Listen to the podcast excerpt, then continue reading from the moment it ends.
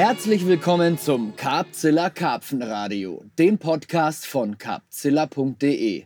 Mein Name ist Marc Dörner und ich sitze mal wieder am Kanal. Tatsächlich auch an meinem Hauskanal, allerdings sehr weit weg von zu Hause, in einem Bereich, den ich noch nie beangelt habe und es ist absolut elektrisierend. Ich sitze hier quasi am Ende des Kanals dort, wo der Kanal in die Donau mündet. Auf dem allerletzten bisschen Restkanal. Es hat mich hierhin verschlagen durch einen Firmenbesuch, durch den Besuch eines Partners von Capzilla und es ist ein sehr ungewöhnlicher Partner. Es ist ein Partner, der nur Schuhe herstellt. Es ist die Firma Hikes. Und mit meinem direkten Ansprechpartner von der Firma Hikes sitze ich hier und heute schon seit gestern Abend am Kanal. Und bevor ich jetzt ewig vor mich hin monologisiere, möchte ich, dass du dich erstmal kurz vorstellst. Hi Manuel. Hi Marc. Ja, wie der Marc schon gesagt hat, äh, ich bin äh, hier der Ansprechpartner bei der Firma Hikes für, das, für den ganzen Angelbereich. Äh, wir machen nicht nur Schuhe, sondern auch Bekleidung, was der Marc noch vergessen hat. Ups, sorry. Und genau, jetzt haben wir ihm gesagt, das wäre doch eine coole Aktion, äh, wenn äh, wir mit Capzilla eine Kooperation starten, wir das Ganze im Angelbereich einfach weiterbringen und euch auch die Produkte erklären, dass ihr dann am Wasser auch perfekt ausgerüstet seid. Genau, also bevor ihr jetzt denkt, es geht hier in, in so eine Richtung in dem Podcast, weit gefehlt. Wir haben gestern ein Video gemacht, einen sehr, sehr coolen Firmenbesuch, den wir aber auch mit einer Angelsession verbinden. Heißt, wir wollen einerseits ähm, mal einen Blick hinter die Kulissen bei Hikes wagen. Haben wir gemacht, sehr, sehr beeindruckend. Komme ich irgendwann im Laufe des Podcasts aber erstmal dazu, denn hier und jetzt ist Karpfenradio und hier und jetzt ist Karpfenangeln. Das heißt, wir unterhalten uns jetzt auch übers Karpfenangeln und nicht über Schuhherstellung, primär. Das kommt nachher, weil es wirklich auch super interessant war. Also es ist anders, als man denkt. Aber Manuel, ganz kurz nochmal zurück zu deiner Person. Hol uns mal ein bisschen rein, die Leute kennen dich ja gar nicht. Das heißt, oft haben wir ja Gäste, die irgendwie schon ein bisschen aus den Medien bekannt sind. Ähm, du bist super heißer und super süchtiger Karpfenangler. Richtig. So viel muss man schon mal dazu sagen. Du hast auch ein Instagram Profil, das heißt Wassersucht? Ja, gut, also mein Instagram oder fang mal ganz am Anfang an. Äh, ich bin jetzt 21 Jahre, angel seitdem ich sechs bin. Ähm, angefangen hat das damals an einem kleinen Teich, äh, den mein Vater in seiner Urlaubszeit mit dem Bagger mal ausgegraben hat. Angelt dein Papa auch? Der angelte auch. Also war der Weg da nicht weit? Genau, er war nicht weit. Von dem habe ich das Ganze auch. Äh, wie das dann so oft ist, fängt es mit den Eltern an. Ähm, wie gesagt, der Teig wird dann ausgegraben. Am Anfang waren dann Forellen drin. Das ist natürlich für den Start äh, eine ganz gute Fischart. Äh, häufige, häufige Bisse, äh, man kann Spinnangeln lernen und und und. Irgendwann funktionierte das mit, mit den Forellen dann nicht mehr, weil der Wein zu warm wurde. Dann haben wir Karpfen reingetan, Goldfische, alles, was so von den Teichen rundherum besetzbar war, wurde dann in die Teiche unten reingeschmissen. Und dann war das im Prinzip, am Anfang waren es drei Goldfische, ein roter, ein weißer und ein gelber. Und diese drei haben sich aber im Laufe der Zeit in ein, zwei Jahren so vermehrt, dass das Wasser teilweise wirklich orange war. Mhm. Und es galt aber immer noch, weil die natürlich kleiner waren, die äh, Goldfische, die nachkamen, die großen zu fangen, den gelben, den weißen und den roten. Und so war das im, im kleinen Stil eine Zielfischangelei, wie wir sie natürlich heute auch noch ab und zu haben. Aber um weiterzugehen. Also schon in den jüngsten Jahren, wie alt genau, warst du denn da? Den, ja, da war ich vielleicht 10, 11, cool. wenn überhaupt. Und schon Zielfischangler. Und schon Zielfischangler, genau. Also hast du in der Zeit auch gelernt, dass es durchaus möglich ist, Fische gezielt zu beangeln und dass sie vielleicht bestimmtes Fressverhalten oder Charakterzüge mhm. haben? Oder war das eher so durchangeln oder gezielt naja, anwerfen? Wir reden schon immer noch von Goldfischangeln, also von Futterstrategien war damals noch nicht die Rede. Ja. Aber es war schon so, dass es äh, Zeiten im Frühjahr gab mit äh, großen Krautvorkommen dann auch im, im Teich. Da wirft man die dann schon gezielt an. Und das war da möglich. Da Ja. sieht man natürlich ein, weißer Goldfisch sticht raus, den sieht man. Genauso der rote, die waren einfach größer und dann Ja. wirft man die gezielt an. Logisch. Aber es ist immer noch Goldfischangeln. Es ist immer also- noch Goldfischangeln. Ich Ja. kenne mich nicht so doll aus mit Goldfischangeln. Ja. Ähm, wie groß waren die so? Naja, die größeren waren dann am Ende schon so um die 25. Die wurden natürlich auch gefüttert. Also es war jetzt kein kle- kleiner Gartenteich, wie man sich das vorstellt, sondern er hatte schon so 30 Meter Länge und so circa 10 Meter breit. Das ist schon ein Weiher. Genau, ein Weiher. Ein Weiher mit äh, dann auch Schilf, dann war Kraut drin viel. Geil. Und da wurde dann halt, ich habe da dann einfach von den ganzen umliegenden Weihern alles mit, mit der Posenroute zusammengeangelt, Karpfen, ähm, auch mal ein Hecht und alles kam da eben rein und dann war da einfach eine schöne Immer diese Umsetzerei. über diese Umsetzerei, genau. Also wenn das, das waren halt immer so mit dem Rad 200 Meter von dem einen Ja. In den anderen, in meinen eigenen dann halt. ja.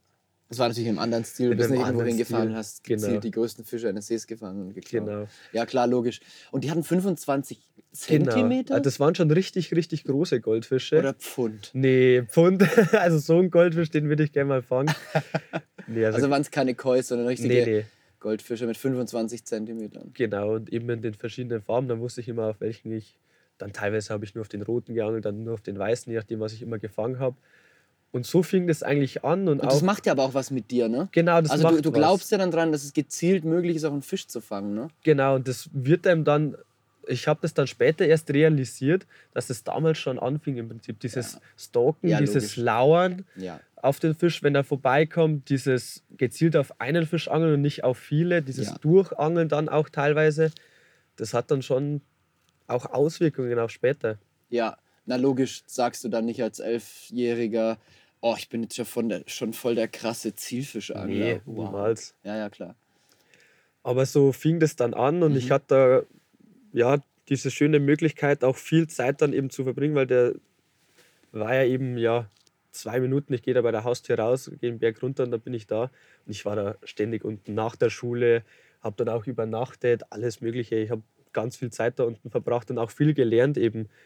Viel da mit Ködern experimentiert, also alles so im ganz, ganz kleinen Stil, Also was sich dann aber eben direkt süchtig geworden. direkt süchtig Das geworden war ja auch ist. schon die Geburt der Wassersucht, oder? Das war die Geburt der Wassersucht, so könnte man das sagen, ja. Wie ging es weiter? Weiter ging es dann natürlich irgendwann mit dem Angelschein. Wir hatten dann auch äh, immer mehrere Onkel, die uns da mitgenommen haben, so zwei, dreimal im Jahr. Dann an- Jugendfischereischein erstmal? Erstmal den von der Gemeinde, den Jugendfischerschein, genau, wo man dann mit dem Erwachsenen angeln Mit durfte. einer Mit Aufsichtsperson. einer Aufsichtsperson. ich hatte genau. keinen. Hattest Ich gar hatte keinen? keinen. Ich bin äh, teilweise mal mit Nachbarn oder dem Onkel vom, vom Kumpel.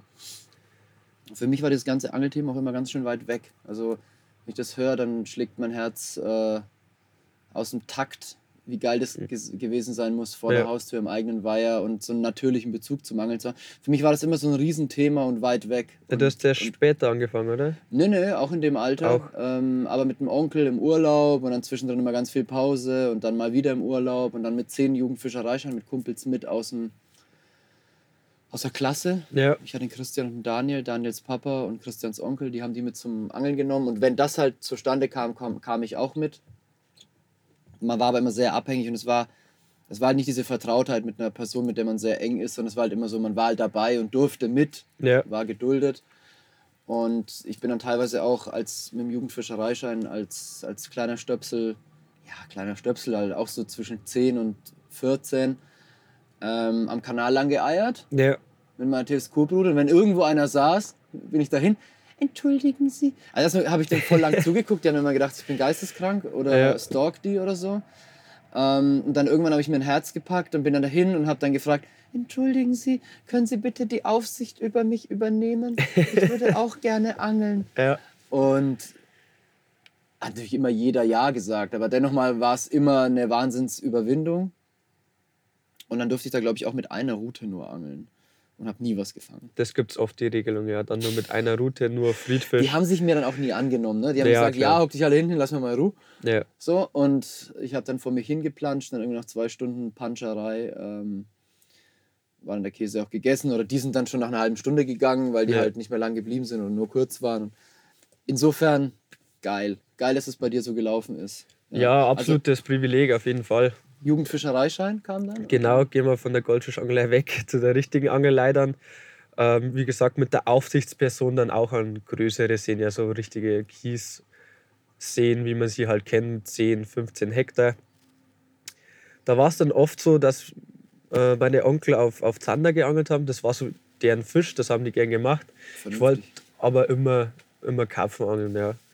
Und dann ging es immer darum, ich habe ewig gemeckert, bis wir an Stellen gingen, wo auch Karpfen geangelt werden konnte und nicht eben nur Zander oder vorrangig Zander.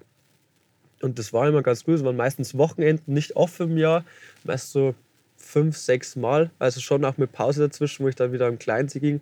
Und dann eben diese Highlights dazwischen, wo wir wirklich ein Wochenende dann mit zwölf Jahren mit dem Onkel dann draußen waren.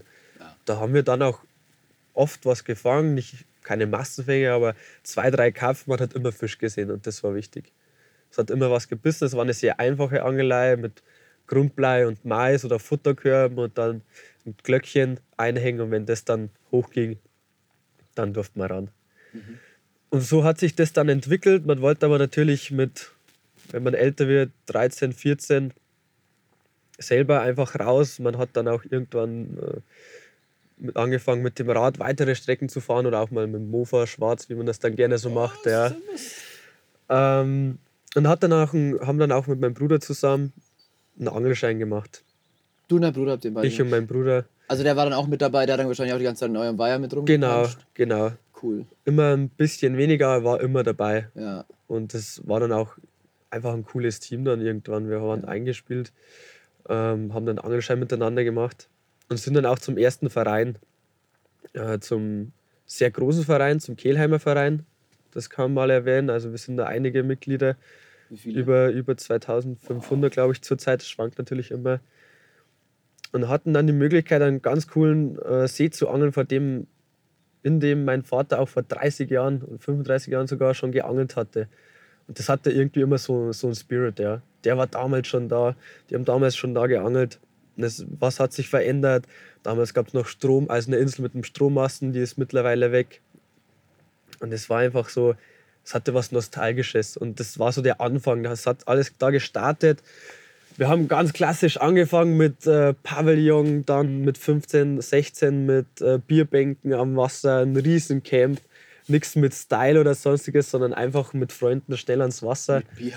Mit Bier auch, ja, Wir sind hier in. Bayern, ne? Das ist Wir sind hier in Bayern, Das ist genau. ganz, ganz wichtig, das zu erwähnen.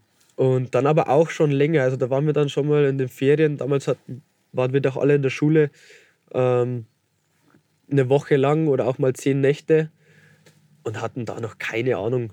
Ich hatte gerade eine Karpfenroute, damals schon, aber Wert auf Qualität gelegt und mir eine Morion geholt. Die anderen hatten immer zwei Routen, aber nicht ganz so hochwertig. Wir waren es immer lieber Sportex. einmal hochwertig kaufen, anstatt zweimal. Das Geld bleibt in Bayern. Das Geld bleibt in Bayern. genau, bei Sportex auf jeden Fall, ja.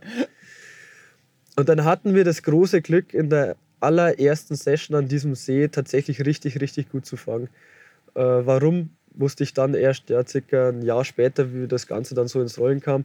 Wir waren zu einem Zeitpunkt kurz vor der Laichzeit im hintersten Teil des Sees, flacher Bereich. Die Fische standen da drin gestaffelt.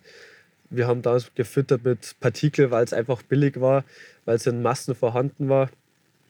Und dementsprechend haben wir das sehr, sehr gut gefangen. Also ich glaube, in der Woche habe ich da mit einer Angel um die 15 Fische gefangen, was damals mit Fertigvorfächern, mit, äh, ich glaube, da haben wir sogar noch mit Sargblei als, als Inlineblei gefischt, war das extrem. Wie schwer waren die Fische?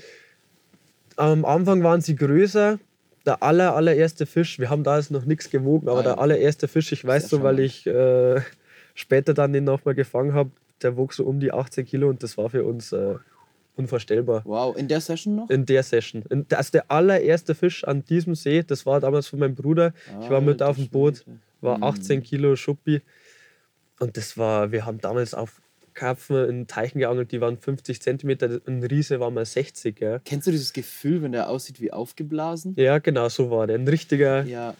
Ballon. Wenn du es gar nicht fassen kannst? die Dimensionen waren Ja. einfach Ja. im Kopf noch gar nicht da. Ja, ich erinnere mich. Ja. Und auf einmal ist da so ein Tier vor dir. Wir hatten einen Kescher, so einen dreieckigen Kescher, wie man sich vorstellt beim, Ja. beim Wurmangeln, So beim Plumpsangeln. so genau. Ja. Und da sollte dann der Karpfen rein. Das war eine Katastrophe, aber es ging, warum auch immer gut, Ja, heute unvorstellbar. Nein, natürlich nicht, aber irgendwie muss man ja anfangen. Irgendwie Also, muss man anfangen und das ging dann alles gut und wir waren dann natürlich gehypt, muss man ganz klar sagen. Ja, wir waren da damals, wie gesagt, mit meinem Bruder und mit noch einem Freund und dann waren wir natürlich regelmäßig jedes Wochenende, immer wenn wir Zeit hatten, waren da wir war es draußen. dann komplett vorbei. Da dem war's dann komplett ne? vorbei. Kann ich mir vorstellen. Wie dann natürlich äh, mein Bruder einen Führerschein hatte, dann waren wir frei, wir konnten alles machen, was wir wollten. Und waren dann einfach so oft, wie wie es geht am Wasser. Nur unterwegs. Nur unterwegs, äh, vor allem dann an diesem See. Ähm, das war einfach der erste Verein. Man geht dann nicht gleich an ein anderes Gewässer, man versucht dort erstmal Erfolge zu haben. Das hat auch immer gut geklappt, war aber nicht immer, einfach. Mm, Es ist ein See, an den kann ich nicht mit dem Auto hinfahren und mein Radpad auspacken, hinstellen und angeln, sondern das, es Also kann, nicht so wie hier. nicht so wie hier am Kanal. Also ich kann das an dem See machen, aber dann sitze ich an der Stelle, wo ich weiß, äh, es ist kein Hotspot oder ich werde vielleicht eine ein anstatt fünf Fische fangen. Deswegen ist es immer hinfahren, Boot aufpumpen, Boot beladen, zu dem Spot hinfahren, das sind so 400 Meter circa, je nachdem welche Stelle. Und das dann eben halt ausladen und am nächsten Tag oder wenn die Session halt vorbei ist, wieder zurück was das Ganze halt relativ anstrengend macht. Ich hatte dann mal eine Zeit, das hat sich mit der Schule ganz gut organisieren lassen, dass ich ähm, One-Night-Stands gemacht habe, zweimal in der Woche, immer dienstags und donnerstags. Ich bin nach der Berufsschule an den See, der lag auf dem Weg. Bin dann, habe dann wieder das ganze Tackle ausgepackt, mein Boot hinter und so weiter. Aber das ist natürlich extrem anstrengend. Kann mir Also- vorstellen, wie konzentriert du da, da in der Schule warst am nächsten Tag, vor allem wenn du fünf Genau. Fische gefangen hast. Genau. So wie ich. Das litt dann, da litten dann auch die Noten ganz gerne mal drunter. Und ja, haben aber trotz alledem in diesem Jahr dann so 30, also was heißt dieses Jahr, wie es dann an, warm wurde, von April bis September so 30 Nächte durchgezogen. Aber das merkst du dann schon auch im Alltag, dass das nicht mehr so funktioniert dann irgendwann. Und dann regnet es, dann ist das ganze Tackle nass, weil du natürlich noch nichts aufgebaut hast oder es fängt an zu regnen, wenn du gerade mit dem Boot, mit dem Ruderboot hinterfährst. Das reicht dir dann einfach Was hattest du damals für ein Auto? Weil jetzt hast du einen schicken Firmenwagen. Nee, nee, ich habe keinen Firmenwagen. Also das ist jetzt ein Poolfahrzeug, ähm, mit dem wir unterwegs sind. Ja. Ich habe jetzt äh, ein SUV, ein. Honda CRV, vielleicht sagt das dem einen oder anderen was. Und habe da aber die Rücksitzbänke Und rausgemacht. damals in der Schule? Damals, ich hatte den da schon. Ach, den hattest ja, du ja. schon. Also in der Berufsschule war das schon. Ich Ach so, war da okay. damals schon 18. Und habe da eine Matratze hinten drin. Aber wie gesagt, ich schlafe relativ selten weil es fast keine Plätze gibt, wo das möglich ist. Ja. Warst du schon mal mit dem Auto hier beim Angeln? Nein, das, Das ist heißt, der nächste Kollege, der sich das Auto aus dem Firmenpool ausleihen würde, wird Ja. seine Freude haben. Mal. Ne? Ich hoffe, es hört keiner den Podcast, aber ich habe extra schon die Tür aufgelassen, weil es wirklich nicht angenehm riecht in dem Auto. War, ich bin gestern da mitgefahren. Es war eine ganz, ganz seltsame Kombination aus Ja. Neuwagengeruch und Mock. ja, Also diesen käsigen, alten, abhackmatten Kescher-Mock. genau. ähm, weil es hier immer super duper neblig ist. Das heißt, dein Zeug ist auch klatschenass, obwohl es nicht regnet, obwohl du nichts gefangen hast, Genau. hast du klatschenasses Zeug. Und das äh, mockt sich jetzt schön in dem Firmenfahrzeug ein. Das ist natürlich super. Ich hoffe wirklich, dass das wieder rausgeht, weil sonst bekomme ich Ärger. Das wird, wird bestimmt rausgehen. Für Ja. uns, für uns äh, subjektiv gesehen riecht es dann normal oder nicht Genau. mehr. Und wenn ein normaler Mensch reingeht, Der kippt dann wahrscheinlich gleich um. Ich habe es ja schon manchmal, dass ich denke, oh, mein Auto stinkt. Und dann habe ich zum Beispiel, mir denke, ach krass, heute stinkt es gar nicht. Und dann Ja. steigt jemand ein und sagt, Alter, was ist das? Und so, hä? Klassiker, ja. das ist echt oft so. Ja, cool. Ja, das ist ja ein wirklich sehr, sehr interessanter Werdegang. Ähm, auf was für Fische hast du da so geangelt in dieser Zeit, ähm, während du dann noch parallel zur Schule auch hart unter der Woche gefischt hast? Was, was waren das so für, für Fischgewichte? Und welche Rolle spielten diese Gewichte? Mm, Es ist so, die Stellen, die ich unter der Woche dann meistens befischte, waren auch die Stellen, die am Wochenende besetzt waren. Ich konnte am Wochenende meistens nicht so angeln, erst spät am Samstag dann, sprich so um 2, 3 Uhr und da waren die Plätze einfach besetzt, die guten. Sprich, ich bin unter der Woche hin. Ich wusste aber auch, das ist äh, ein Platz mit ganz, ganz viel Totholz. Zwei riesige Bäume, die komplett am Wasser standen und dann auch reingefallen sind. Sprich, Holding Areas. Also Mhm. auf die Bisse konntest du dich verlassen. Mhm. Was es dann für Fische waren, das war nicht immer sicher. Der Durchschnitt war so circa 7 bis 8 Kilo. Mhm. Dann war mal wieder ein Fisch dabei, der hat so um die 14 bis 15. Das waren aber schon Highlights. Und dann in den Jahren, wo ich wirklich viel, viel angeln war, also sprich um die 100 Nächte an dem See, das war zwei Jahre lang so, da hat es dann im Jahr, wenn es gut lief, drei bis vier Fische, die über 17 Kilo waren. Das war noch so eine Marke an dem See, 17 Kilo drüber. Mhm. Und dann auch vielleicht noch einen, der an die 20 Gramm gekratzt hat. Wobei man echt sagen muss, ich habe nicht viele Fische gewogen. Weil das für mich Noch allein am was. Nein, noch nie wirklich. Ich habe das erst Ah. vor kurzem angefangen eigentlich. Was hast du angefangen? Für mich ist das nicht wichtig. Mhm. Ich habe nicht so extrem viel Zeit wie manch anderer, der wo in der Woche Naja, vier, aber fünf. hu- 100 Nächte hast du auch schon gedrückt. Ja, einem aber Jahr, ne? das in meinen Schulzeiten. Ja. Ja. In den Schulzeiten, Ja. wo das noch ging. Aber finde ich spannend. Finde ich super spannend, ja. Zieh mal weiter. Ähm, aber es, waren immer, es war immer eine richtige Herausforderung, den Fisch von den Bäumen wegzuhalten. Mhm. Und du wusstest halt immer, wenn der nicht vom Baum weggeht, dann ist es auch ein richtig guter. Da habe ich dann auch mit den Rigs ähm, viel gelernt, weil die falschen Rigs an solchen Stellen verursachen einfach Ausschlitzer. Brauchen nicht drüber reden, wenn Oder du voll oder knallt dir weg. Ja. Wenn du nicht äh, voll dagegenhalten kannst, dann ist es so. Natürlich immer mit der geflochtenen rüber gefischt, dann äh, Snackleader da auch viel experimentiert mit den Längen und so lernt man halt einfach. Ich muss ehrlich sagen, ich hatte jetzt nicht die Person, die mir dann das Karpfenangeln beigebracht hat. Da musste ich mich schon viel einlesen, Videos schauen, was ja mittlerweile auch echt gut funktioniert in der Szene, wenn man da anfängt. Damals war es nicht, nicht ganz so, aber schon vorhanden und habe das dann da so gelernt und mit dem Fisch, das waren immer sehr besondere Fische, weil man muss sagen, darf ich das jetzt überhaupt verraten? Der See hat Zugang zur Donau. Mhm. Da wird es wahrscheinlich einige geben. Dadurch gibt es einen Fischaustausch. Wenn es mal ein Hochwasser ist im Winter, im Frühjahr, dann sieht man den See teilweise auch gar nicht, da verschmilzt er dann mit der Donau. Und jetzt hat man da natürlich Fische, die da rausschwimmen, reinschwimmen, immer einen Austausch und auch ganz besondere Fische. Also in einem Du See weißt dann. nie genau, was da drin Du ist. weißt nie genau, was da drin schwimmt. Ja. Wir haben da, wenn wir mal gefiedert haben, sogar schon Nasen gefangen. Oh. Große Döbel als Plagegeister auch, die natürlich auch von der Donau da reinkommen. Aber das war immer Eiteln. Eiteln, Mhm. wie man bei uns sagen würde, Eitel. Aber es war immer eine, eine extrem besondere Angelei, weil man nie wusste, erstens, was ist für ein Gewicht an Fisch dran und auch was für ein, was für ein Fisch. Ich meine, Okay. so ein, Das ist super spannend, klingt super inspirierend. Ich meine, es war mehr oder weniger schon auch vor der Haustür, oder? Also nah. ja, eine halbe Stunde, das Ja, würde ich jetzt schon als nah ja, bezeichnen. Also Ja, ein, ein Hausgewässer. Aber dennoch eine super inspirierende Angelei. Du weißt nie genau, was ist los. Genau. Du hast nie nach großen Gewichten gejagt. Niemals, nee. Hast meistens auch noch nicht mal gewogen. Nee. Aber hast dir trotzdem so hart gegeben, dass du teilweise bis zu 100 Nächten in einem Jahr gedrückt hast. Oder was Ja. war dann so das Maximum? Das, also 100 Nächte waren Maximum. 100. Ja, Aber da wolltest du dann auch die 100 knacken. ja das sind auch schon. genau 100 gegangen. Dreistellig äh, war dann schon Ja, das Ziel, Habe ja. ich noch nie geschafft. Noch nie. Ähm, Ja, gut. Keine Ahnung. Ich habe es mir schon oft vorgenommen, aber irgendwie waren dann immer andere Sachen wichtiger. Dennoch zurück zu dir, weil es ja wahnsinnig äh, inspirierend ist, finde ich.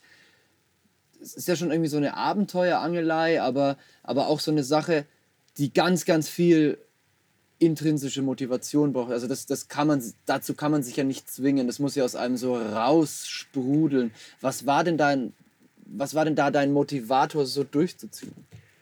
Naja, zum einen hat die Zeit einfach zu 100% gepasst. Man muss sagen, bei den äh, 100 Nächtejahren, ähm, da gehst dann schon auch War auf das dein ein Jahr oder mehrere? ein Jahr und den anderen, da war ich nicht ganz dran im zweiten. Also Ja. da hatte ich so um die 85, glaube ich, waren das da. Also Da hab ich auch- aber auch beachtlich. Ja, Alles ja. an dem Gewässer oder insgesamt? Ähm, es waren meistens so um die 70 Nächte an dem einen speziellen Gewässer Mhm. und dann kommen halt noch äh, vielleicht mal ein Urlaub dazu oder ein anderes Gewässer, Ja. wo man dann halt ausweicht, weil es dann doch mal zu viel Weil wird. es nicht passt. Oder Ja, weil es nicht passt oder weil Hochwasser ist. Ja. Also in, dem, in dem See Aber hat dann schon hauptsächlich immer da geangelt. hauptsächlich an dem. Ja. Super. Das war einfach das Ziel Nummer eins. Und warum? Und Motivator waren vor allem, es gab damals große Schuppenkarpfen. Was heißt, für mich waren sie damals groß, sie sind auch heute noch groß, so um die 20 Kilo. Wir haben auch mal einen gefangen, ein Freund von mir, der hatte 21 und die galt es einfach immer zu fangen. Wie schon vorher gesagt, äh, der Fisch von meinem Bruder mit so circa 18 Kilo Schuppenkarpfen. Ich wollte die einfach, das waren nicht viele. Ich habe später dann selber mal noch einen gefangen, da war ich dann auch absolut zufrieden. Das war immer so der Motivator, diese Fische. Ich weiß jetzt, dass es circa drei sind, drei bis vier von denen. Mhm. Und die galt es einfach immer zu fangen. Es waren immer dann wieder auch schöne Spiegel dabei mit äh, 16, 17 Kilo, aber man muss sagen, die hatten schon absolut abgebaut. Also man hat gemerkt, das sind uralte Fische. Ich wusste auch von Anglern, die schon länger dort angeln, dass die mal andere Gewichte hatten. Man hat die dann auch erkannt. Die kratzten auch immer so um die 20 Kilo. Aber Hauptmotivator waren tatsächlich diese großen Schuppenkarpfen aus diesem Gewässer, die Hast einfach zu überlisten. Einen habe ich gefangen. Wie viele genau. waren das? Insgesamt, Ja, wie gesagt, so um die drei, vier. drei, vier. Also mein, mein Ja. Bruder hat einen gefangen, dann eben mein Freund noch einen und dann weiß ich von einem anderen Angler, der hat noch einen anderen auch gefangen. Ja. Wahnsinn. Aber die haben dann auch nicht oft gebissen. Naja, man muss sich schon durchangeln. Ja. Wir haben natürlich alles probiert. Ich habe ein ganzes Jahr lang nur mit Partikeln geangelt. Mhm. Äh, habe dann auch sehr viele Fische gefangen, aber auch viele kleine, wie man es halt kennt. Äh, mit Boilies wird es dann besser, aber trotzdem war das in so einer Holding Area, an so einem Baum immer durchangeln. Aber spannend, super spannend. Also am Ende vom Tag war der, der Hauptmotivator schon aber der große Fisch. Es war der große Fisch, aber auch einfach das Draußensein. Ja, ich Genau. hab, hatte Weil es hört sich auch so an. Also klar, du hast so dieses Tüpfelchen auf dem I. genau.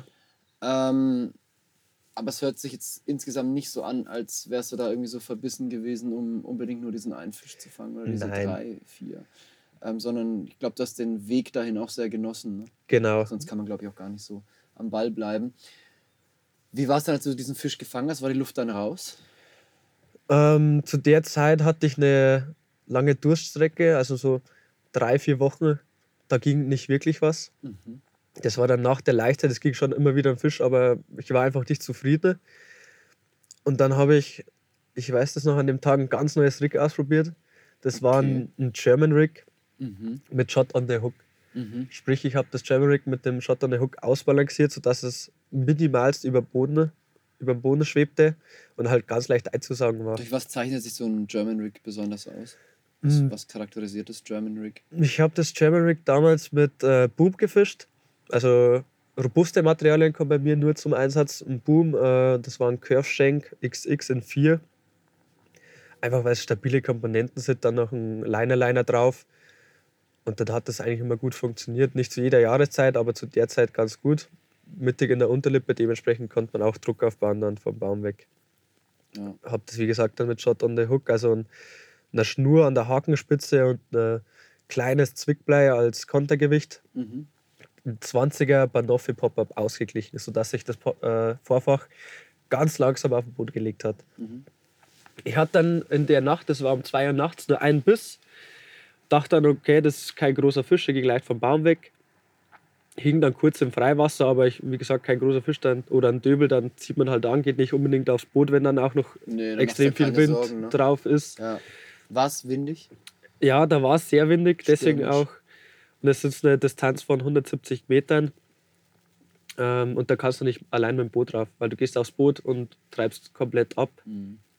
und äh, hast dann da keine Chance mehr, allein zurückzukommen oder den Fisch vernünftig zu drillen. Ja.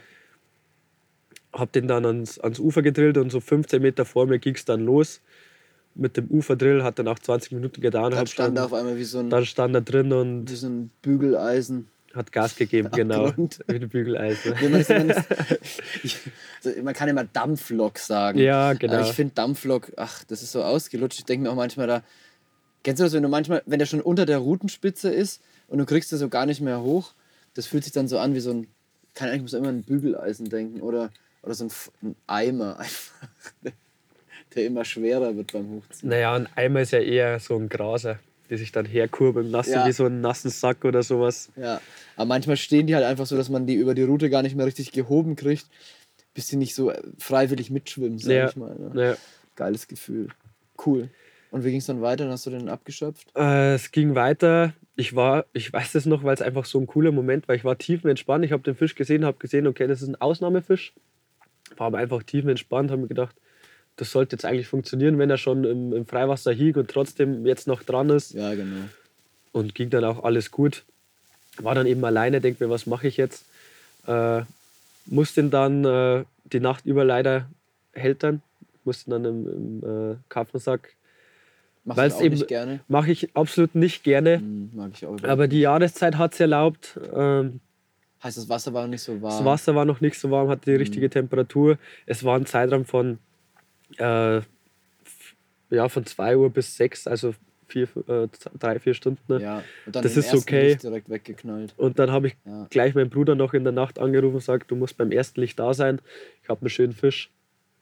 Und der kam dann auch und dann haben wir den abfotografiert. Und Gold wert. weil allein wäre es halt, Kriegen wir das Bild für unser Instagram? es ist leider kein absolut gutes Bild. Ist völlig egal. Aber ich kann es dir Nach der schicken. Story Ich kann es dir schicken, ja. Unbedingt. Findet ihr quasi jetzt zu diesem Podcast auch Genau. auf dem Instagram. Und wir müssen uns wahrscheinlich noch ein, zwei andere Bilder zuschustern, Genau. die ein bisschen besser laufen. Wir können natürlich auch ähm, Den den allerersten. von heute Nacht, deinen ersten Kanalfisch, du hast dich ja erdreistet. Ich meine, man kann ja einen Kanal mal angeln gehen ne? und auch mal was fangen, aber dass dann der erste Fisch gleich über 15 Kilo ist, ähm, das können wahrscheinlich die wenigsten Kanalangler von sich behaupten. Ja, das Kanalangeln. Wir, man muss sagen, wir haben bei uns schon viel Wasserfläche. Mhm. Wir haben die Donau, wir haben Baggerseen, nicht alles in meiner Nähe. Also wir fahren schon dann eine halbe Stunde, dreiviertel Stunde. Aber es ist schon Wasser vorhanden. Ja. Und dann war eben der See die erste Anlaufstation. Wir sind dann auch als zweite Anlaufstation an die Donau, nicht an den Kanal, weil es für uns einfach die Donau-Königsdisziplin war. Wir wollten dann einfach was Krasses. Mhm. Wir sind dann an die Donau. Kanal zu lasch. Kanal zu lasch, Donau muss sein. Lieber, Bitte, hallo.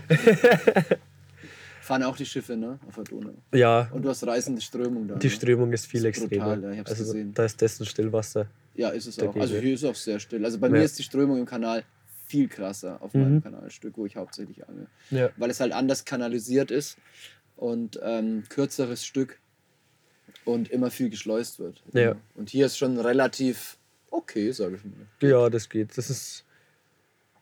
Mein Gott, dann wirft man halt mal wieder. Ja, eben. Aber, nach Aber- dem Schiff halt nur. Ja.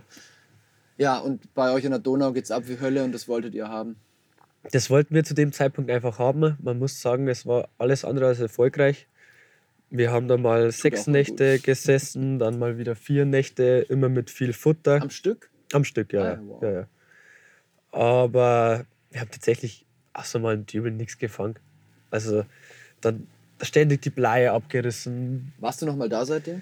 Ich war seitdem nicht mehr. Ich wollte dann mal Hängt das noch so Futter. ein bisschen da das in der hängt- Luft, so ja, unerledigte Aufgabe? das hängt auf Ja, jeden Fall noch da. ja. Es hängt auf jeden Fall noch.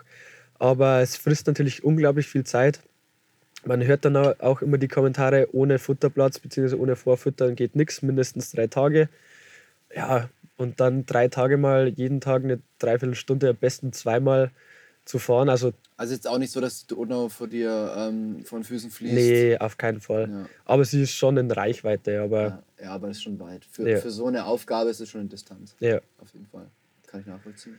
Und deswegen, ähm, ja, sind wir, es waren, waren immer schöne Experimente, nenne ich es jetzt mal, schöne Ausflüge an andere Gewässersysteme, andere Gewässertypen. Man lernt da dann auch wieder dazu. Aber kehrt dann doch wieder zu diesen, ja, gemütlich will ich es nicht nennen, aber diesen Gewässern zurück, an denen man sich auskennt, an denen man dann auch Fisch fängt, weil wenn man halt in Zurück zehn in die Tagen Komfortzone. in die Komfortzone, genau. Ja.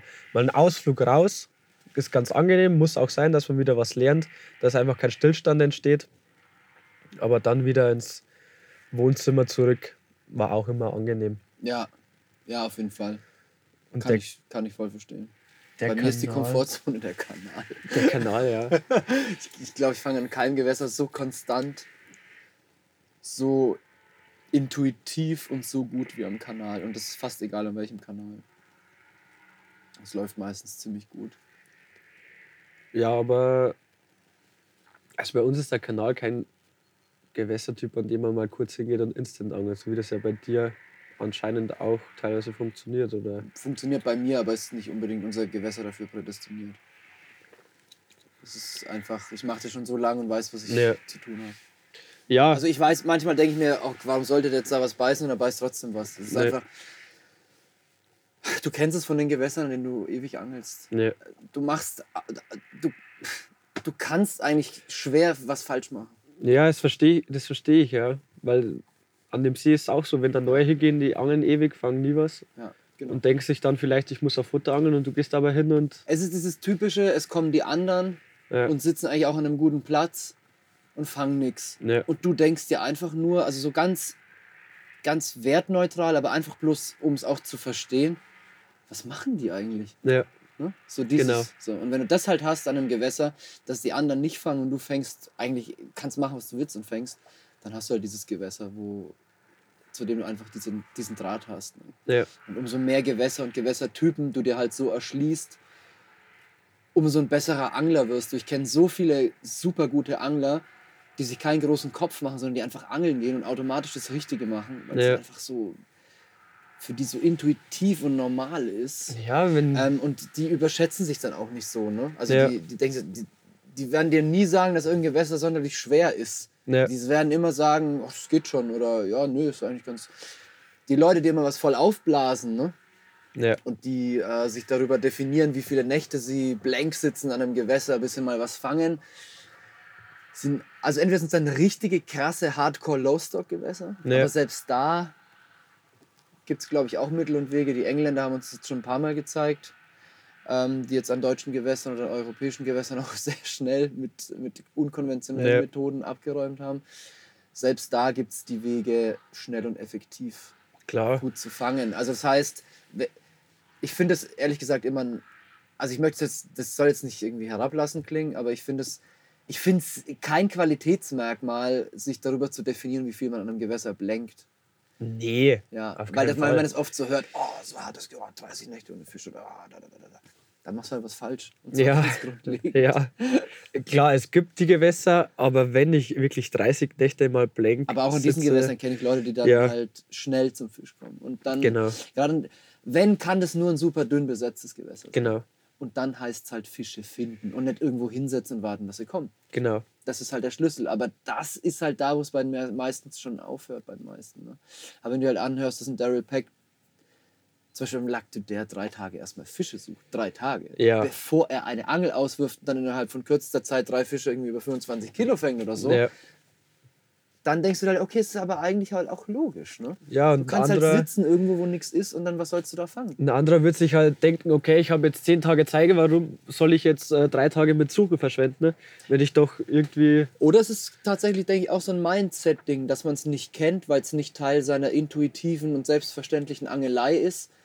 Und ähm, dann ist das einfach nicht drin. Da, Ja. Ich glaube, dann ist, ich glaube, da ist der, der Glaube oder die Erwartung daran, dass man sich durch irgendwo hinsetzen, was man natürlich auch durch Echolot, Feature Finding, irgendwas aussucht, da ist das Vertrauen dahin größer, als jetzt womöglich zwei, drei, vier, fünf Tage zu verschwenden, um endlich mal einen Fisch zu finden, Ja. weil man es gar nicht kennt, Fische zu finden. Bedeutet, wenn man das nicht gewohnt ist, sieht man die auch nicht so schnell. Das ist auch eine Übung. genau, ja, klar, Fische finden, vor allem an so großen Gewässern oder auch am Kanal oder wo auch immer das dann ist, ist einfach, äh, ich will jetzt nicht sagen die Hälfte der Angelei, aber es nimmt schon ein Drittel ein.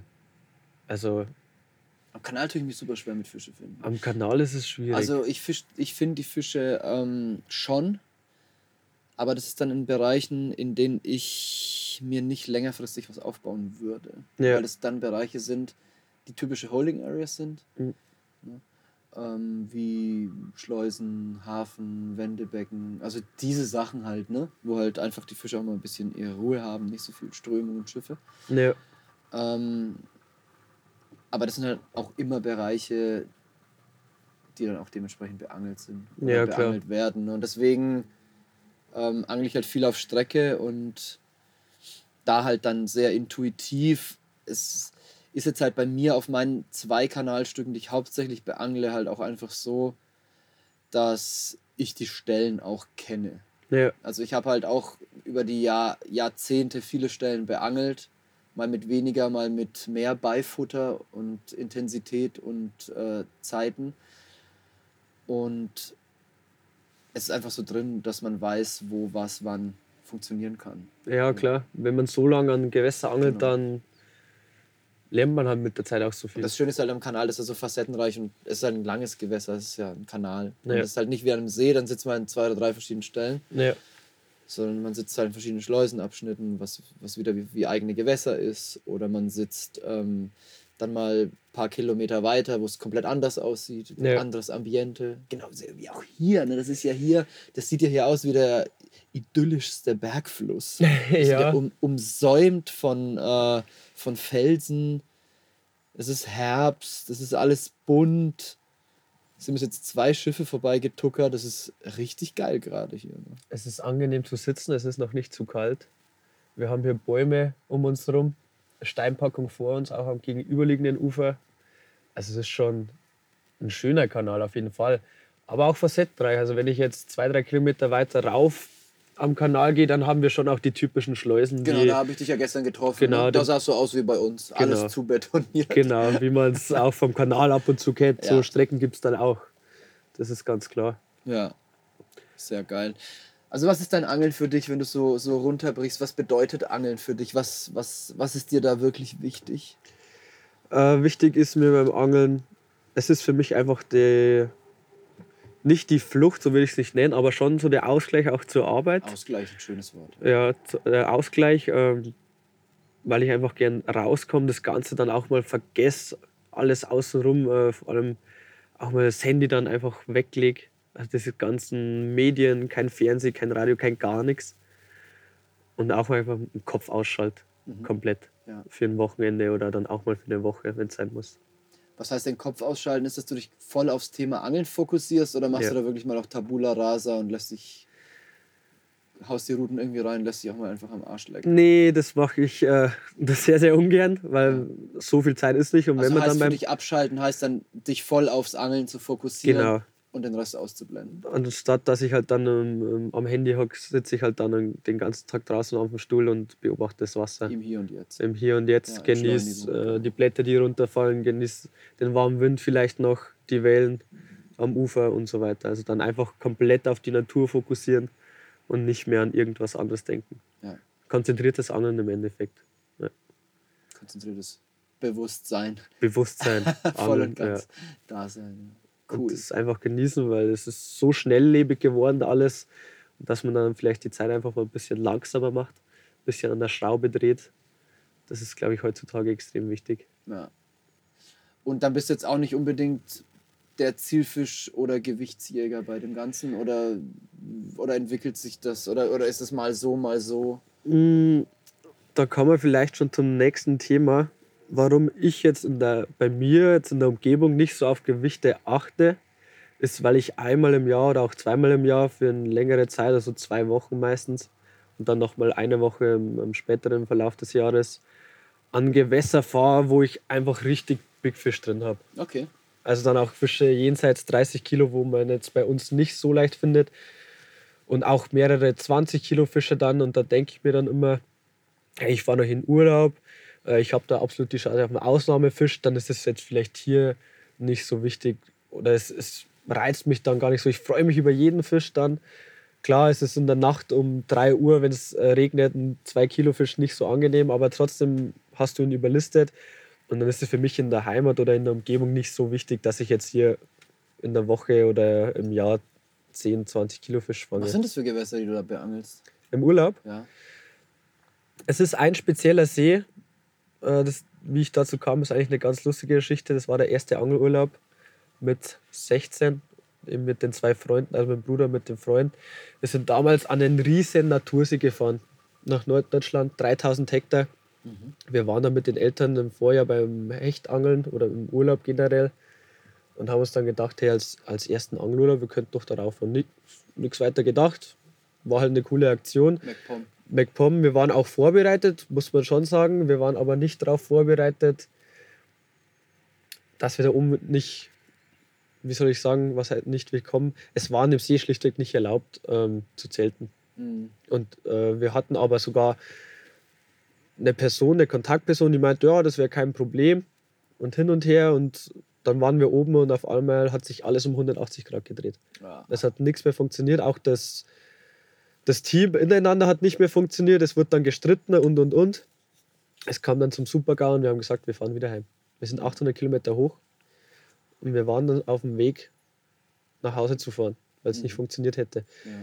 Hab Boot, ich mit dem Typen da vor Ort in die Haare bekommen. Nee, nee, also untereinander in Ah, die. Haare bekommen. Der Typ ist dann komplett abgesprungen, hat gesagt, ja, ist doch mir egal, was ihr da jetzt macht. Geil. Und so kam das dann dazu, dass wir wirklich schon 400 Kilometer wieder zurückgefahren sind. Ja.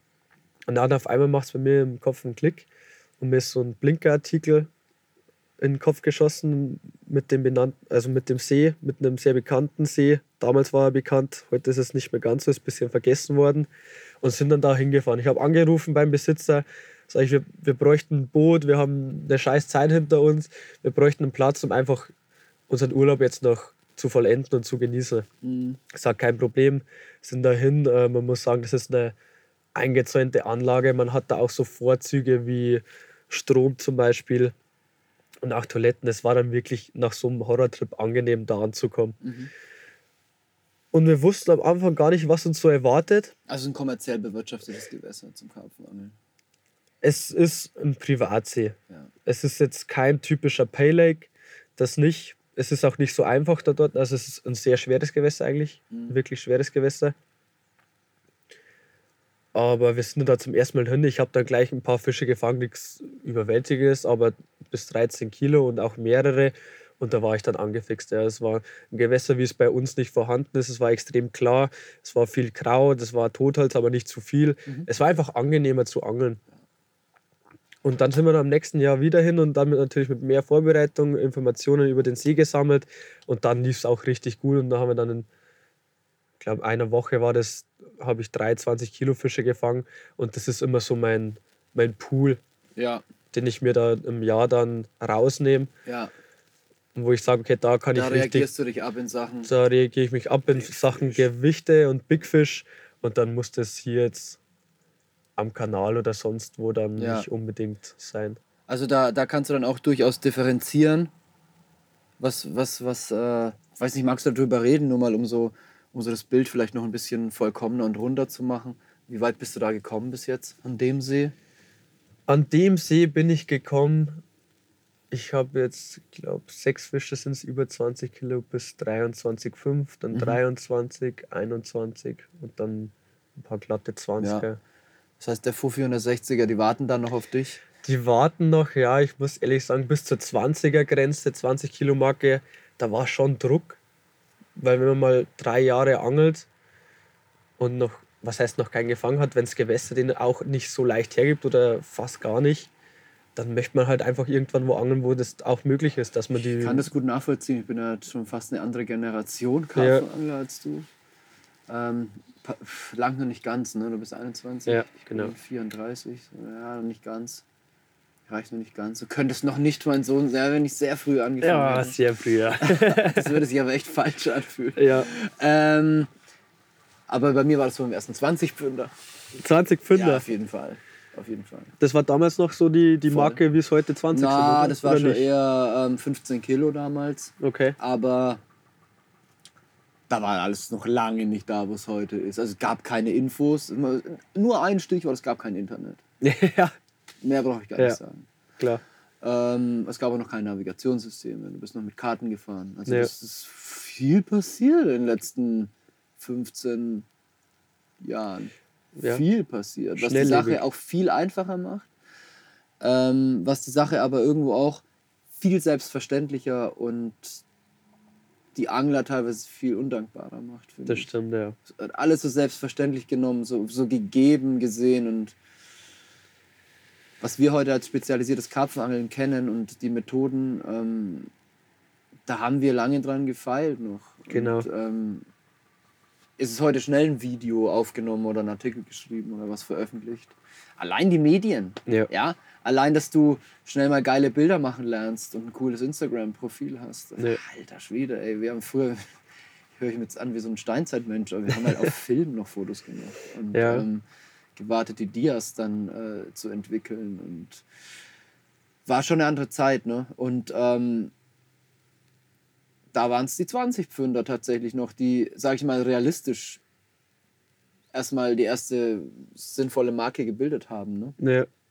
Und ähm, dann 15 Kilo. Ich habe mir damals zum Beispiel als Ziel gesetzt, ich fahre nicht nach Frankreich, bevor ich meinen ersten 15 Kilo Fisch in Deutschland gefangen habe. So, ich wollte mir das irgendwie nicht nehmen. Also erstmal die Heimat und dann. Ja, so erstmal lernen erstmal angeln, bevor Ja. du jetzt in die Ferne schweifst. Und, ähm, und dann war das auch soweit und dann kam ja Frankreich, bababa. aber da geht es jetzt nicht um mich, ähm, da geht es jetzt um dich. Also du kannst das, du kannst das, also bis zur, du sagst, was halt, hat sich halt verschoben. 20 Ja. Kilo war dann so bei dir die Marke und danach war es dann eher schon auch weniger wichtig. Dann war es auf jeden Fall weniger wichtig. Und jetzt ist halt irgendwann so. Ich habe dann wieder so Zeiträume, ein bis zwei Jahre, und dann denke ich mir, jetzt können wir mal wieder vielleicht eine Mauer durchbrechen, wo man sich dann halt auch andere Gewässer suchen muss. Das muss man dann auch ganz klar sagen. Also 25 Kilo fängst jetzt nicht einfach an jedem Gewässer. Da muss man dann schon schauen, wo sind sie auch wirklich drin. Ja. Aber du bist jetzt da nicht getrieben, was das angeht, sondern das ist halt dann mal was, wo du denkst, ach, das könnte man doch jetzt. Genau, das könnte jetzt und dann gibt es vielleicht auch wieder eine Zeit, wo es einfach dann auch Zeiten, also arbeitstechnisch, wenn man wieder mehr Zeit vorhanden ist, dann nimmt man sich sowas vor. Meistens, wenn man sich dann vornimmt, funktioniert es nicht, aber ich setze mich jetzt nicht äh, an den Kanal oder an die Donau und angel da auf gut Glück, dann, wenn ich dann das wirklich will, Ja. Auf den 25 Kilo, dann versuche ich schon, meine Chancen auch zu steigern, klar. Cool. Du sprichst immer wieder die Arbeit an. Ähm, mal kurz am Rande, aber man hört schon auch raus, dass dein Job dich auch fordert. Dennoch finde ich, du hast einen ziemlich coolen Job. Einen sehr, sehr coolen Job. Äh, in der Outdoor-Branche irgendwo auch angesetzt, würde ich jetzt mal so aus meiner Wahrnehmung sagen. Zumindest entwickelt sich auch in diese Richtung. Du arbeitest bei Hikes. Ich will jetzt da auch, also das ist jetzt keine Werbung, sondern es interessiert mich einfach, weil es ein super spannendes Thema ist. Auch dahingehend, dass du halt noch sehr jung bist. Ja, Also du bist erst 21, ähm, sitzt da aber schon in einer wichtigen Position, die zumindest, sage ich mal, wichtig genug ist, dass du einer der Entscheidungsträger bist, beziehungsweise einen der Entscheidungs- oder die Entscheidungsträger überzeugen konntest, den Schritt in die Angelbranche zu wagen. genau, ja. Ähm, bedeutet, ihr kommt aus einer gewissen Richtung und du als Vollblutangler, als absolut brennender Karpfenangler hast gemeint, hey, unsere Schuhe sind absolut was für mein Hobby und für diese Branche und die müssen dahin. Ich würde ganz gerne den Weg mal kurz mit dir durchgehen, wie du zu dieser Firma gekommen bist Mhm. was dich dafür qualifiziert, in jungen Jahren da schon wirklich was zu sagen zu haben. Ja, Ne? Das finde ich super interessant. Und danach vielleicht noch mal kurz umreißen, für was diese Firma steht und Ja. wo sie herkommt und warum du denkst, dass sie was in der Angelbranche verloren hat. Ja. Ähm, angefangen hat, irgendwann, wenn man in der Schule ist, 10. Klasse, denkt man sich, okay, also mittlere Reife, Welchen Weg bist du gegangen, Realschule? genau, Realschule. Mhm. Ähm, man muss sagen, ich war gern in der Schule, ich war lange in der Schule. Also ich war nicht gern, aber ich war lange. Ich war erst in der Realschule. Ähm, habe mich dann beworben. Mein Zeugnis war einfach schlichtweg nicht so gut. Das ist vielleicht für die Jüngeren jetzt ganz interessant unter euch. Mein Zeugnis war jetzt nicht mega schlecht. Also ich hatte halt zwei, drei, vier. Ich weiß nicht, ich hatte eine fünf in Mathe. Und habe mich dann beworben bei verschiedenen Firmen. Bei Hikes auch schon. Bei BMW und und und, was halt alles gibt, was man halt als Junger, sag ich mal, gerne macht. Was halt alles gibt, muss man sagen, dass hier eine, eine ganz gute Gegend ist Ja. für diese Sachen. Ne? Ja, das Ja. schon, Arbeitsmarkt haben wir schon auf jeden Fall. Und habe dann aber Absagen gekriegt. Und dann äh, Auch mir, von Hikes. auch von Hikes, Oh. ja, auch von Hikes. Ähm, und dann habe ich mir gedacht, okay, ich war jetzt lange in der Schule, eigentlich zu lange, muss man ehrlich sagen, und komme jetzt eigentlich nicht dahin. Wieso warst du so lange so wiederholt? Ich war, fassen wir es kurz, ich war in der siebten Klasse, habe ich wiederholt, habe dann den Zweig gewechselt in, äh, von Mathe auf Wirtschaftslehre. War dann in der zehnten Realschule und habe mir gedacht, äh, mit dem Zeugnis komme ich nicht dahin, wo ich will. Ich war, ich habe immer gern gearbeitet, auch das habe ich von zu Hause gelernt, vom Vater, äh, das Arbeiten, wie man arbeitet, beim Arbeiten mitdenken und so weiter. Und war dann nicht dort, wo ich hin wollte. Habe dann gesagt, okay, ich gehe jetzt auf den M-Zug, gibt es dann bei uns. Mhm. Gehe da in die neunte Klasse zurück und nochmal richtig. Habe dann das gemacht, zwei Jahre wieder verloren. Es war keine einfache Entscheidung damals. Ich meine, deine Freunde außenrum sind fertig und du machst nochmal zwei Jahre. Aber habe das dann durchgezogen, im Quali auch zwischenzeitlich dann mitgemacht und dann aber auch mittlere Reife mit einer besseren, auf jeden Fall deutlich besseren Zeugnis gemacht und habe mich dann wieder beworben. Und dann aber nur noch bei Hikes. Also zwischenzeitlich stand da mal im Raum, ich werde Maurer, ich werde Handwerker, ich werde Landschaftsgärtner, weil das konnte ich. Das war für mich nicht die Arbeit, was ich machen wollte, aber ich hätte es halt machen können. Mhm. Und wie gesagt, mit den besseren Noten klappt es dann aber. Ich habe mich dann wieder bei Hikes beworben. Man muss da dazu sagen, man schreibt da keine Bewerbung und wird dann zu einem Be äh, Bewerbungsgespräch eingeladen, sondern man schreibt eine Bewerbung und wird zu sogenannten Adventure Days eingeladen. Aha.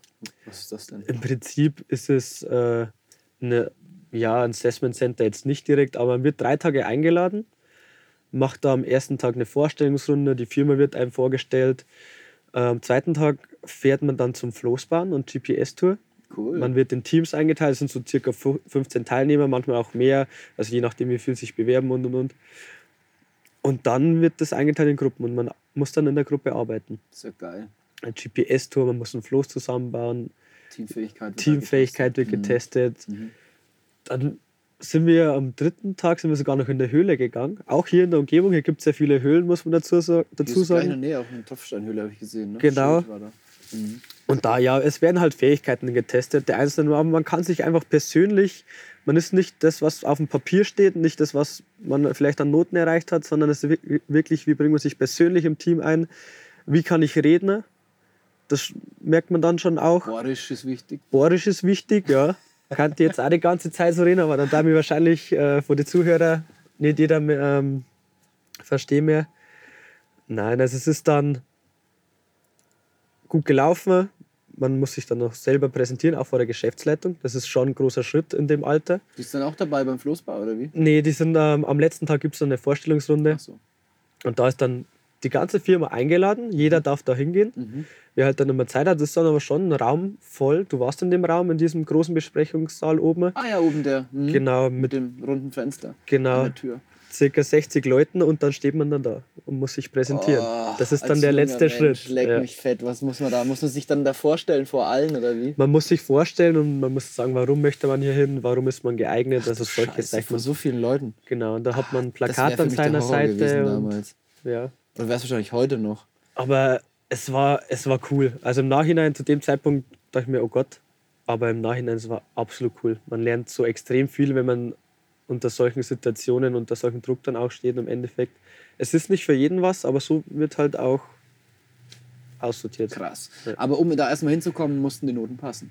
Mussten die Noten passen. Also es, es, ich habe dann auch, es war ein sehr starker Jahrgang, in dem, wo ich mich zum ersten Mal beworben habe. Und da Mhm. hat es halt dann einfach nicht gepasst. Aber ich wollte dahin und dann machen wir es halt nochmal.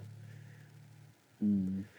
Und dann, ja, habe ich da angefangen. Man durchläuft bei Hikes verschiedene Stationen in der Ausbildung. Ich war im E-Commerce bzw. Online-Marketing, ähm, Customer Service, also am Telefon. Da lernt man extrem viel. Ich war in der Qualitätssicherung. Ähm, man lernt viel über Material in der Qualitätssicherung, über Lieferanten. Wie läuft das ab? Was muss man prüfen? Und auch im Vertrieb. Und meine letzte Station ist jetzt eben das Store-Management. Da bin ich jetzt schon ein Dreivierteljahr und werde da auch bleiben und nach der Ausbildung dann äh, auch weiter in dem Bereich arbeiten. Und ich muss sagen, im Store-Management, äh, da gehen jetzt vielleicht mal Grüße raus an meinen Chef, an meinen Vorgesetzten, an den Matthias. War das er, mit dem du im Büro bist? Genau, mit dem ich im Büro sitze. Oh, also wir sind zu zweit. Store-Management, äh, wir kümmern uns um die Stores von Hikes in Deutschland, also Hockenheim, Leipzig und Mainburg, Mhm. betreuen die Aktionen und und und, so im Grob zusammengefasst. Ne? Mhm. Und ich war der erste Azubi in der Abteilung und das hat dann so gut gepasst, dass wir gesagt haben, okay, wir lassen es so, ich bleibe hier drin. Und dann können wir auch ganz anders arbeiten, als wie wenn alle sechs Monate ein- jemand anders kommt. Okay. Und Das heißt, du bist auf gut Deutsch gesagt da jetzt momentan noch in der Ausbildung im dritten Lehrjahr. Genau, genau. Aber sitzt halt im Store-Management und hast da eine alles andere als unwichtige Position schon. Ne? Würde ich jetzt mal so sagen, ja. Also in den anderen Abteilungen ist schon, es ist, hat man nicht ganz so die Verantwortung, aber es liegt auch einfach daran, dass wir einfach anders agieren können, wenn wir zu zweit in der Abteilung sind, wenn ich schon länger da bin und und und. Also ich werde da, habe da von Anfang an immer lernen können, aber auch immer so, dass es gepasst hat, nicht auf Druck. Es wurde nicht, du musst jetzt das und das und das können, sondern ich war immer sehr interessiert, habe dadurch sehr viel Wissen aufgenommen und kann dementsprechend jetzt auch anders arbeiten. Ja. Ich hatte auch das Vorwissen mit den Produkten schon, das halt im Verkauf dann wichtig ist. Man muss schon eine Grundkenntnis haben, um dann auch so die Position, wenn man es so nennen will, zu bekommen und dann auch in dem Bereich so arbeiten zu können.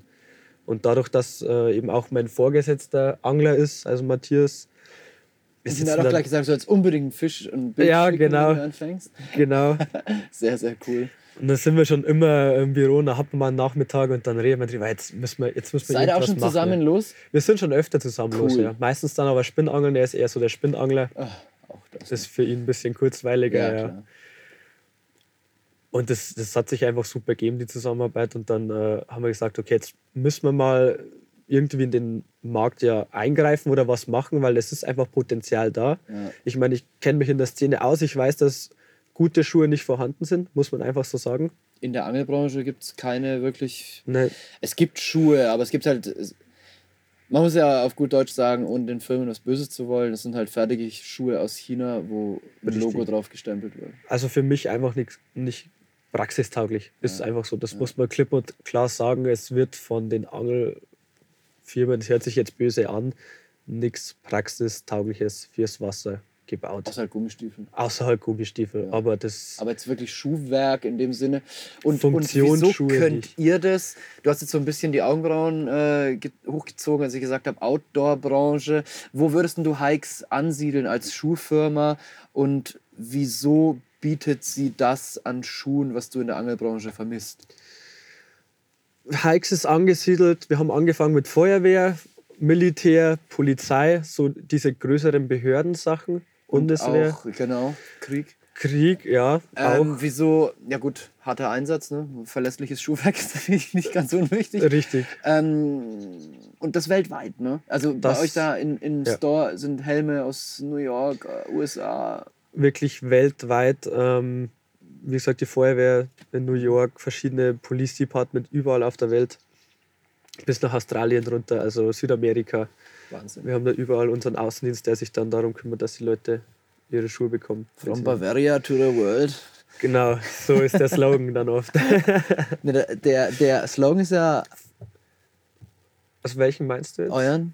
Für, für, für Helden. Äh, Heroes Wear Hikes. Ja. Heroes Wear Hikes, genau. Das kommt halt vor allem aus diesem Bereich Feuerwehr, ähm, Rettungsdienst, alles ja. was Blaulicht hat, weil das ja im Prinzip Helden sind, ja, Alltagshelden. Alltagshelden des Alltags.